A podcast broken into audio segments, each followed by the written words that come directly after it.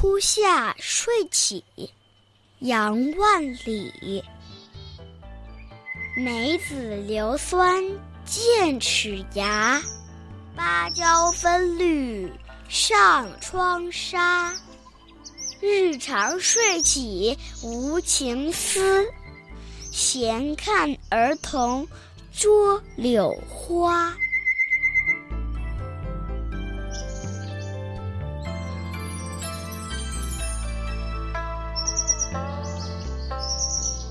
这是一首关于夏天的诗。梅子的酸味渗透了牙齿，梅子味道很酸，吃过之后酸味还留在牙齿间。芭蕉初长，而绿荫映衬到了纱窗上。春去夏来，白天渐渐长了，容易感到疲倦。午睡后起来没精打采的。当看到孩子们追着空中的柳絮玩儿。沉浸其中，心情也跟着舒畅起来。初夏睡起是宋代诗人杨万里的祖诗作品。我们今天说的第一首特别有生活情趣，梅子、芭蕉、柳花，都是初夏的时令特点。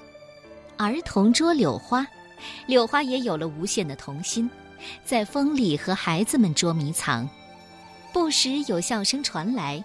诗人应该是从睡梦中被他叫醒的，而这“闲”字，说明诗人心里恬静闲适，也有对乡村生活的喜爱和满足。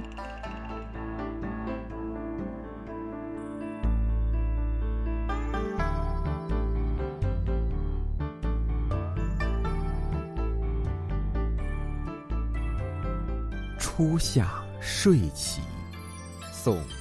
杨万里，梅子硫酸剑齿牙，芭蕉分绿上窗纱。日长睡起无情思，闲看儿童捉柳花。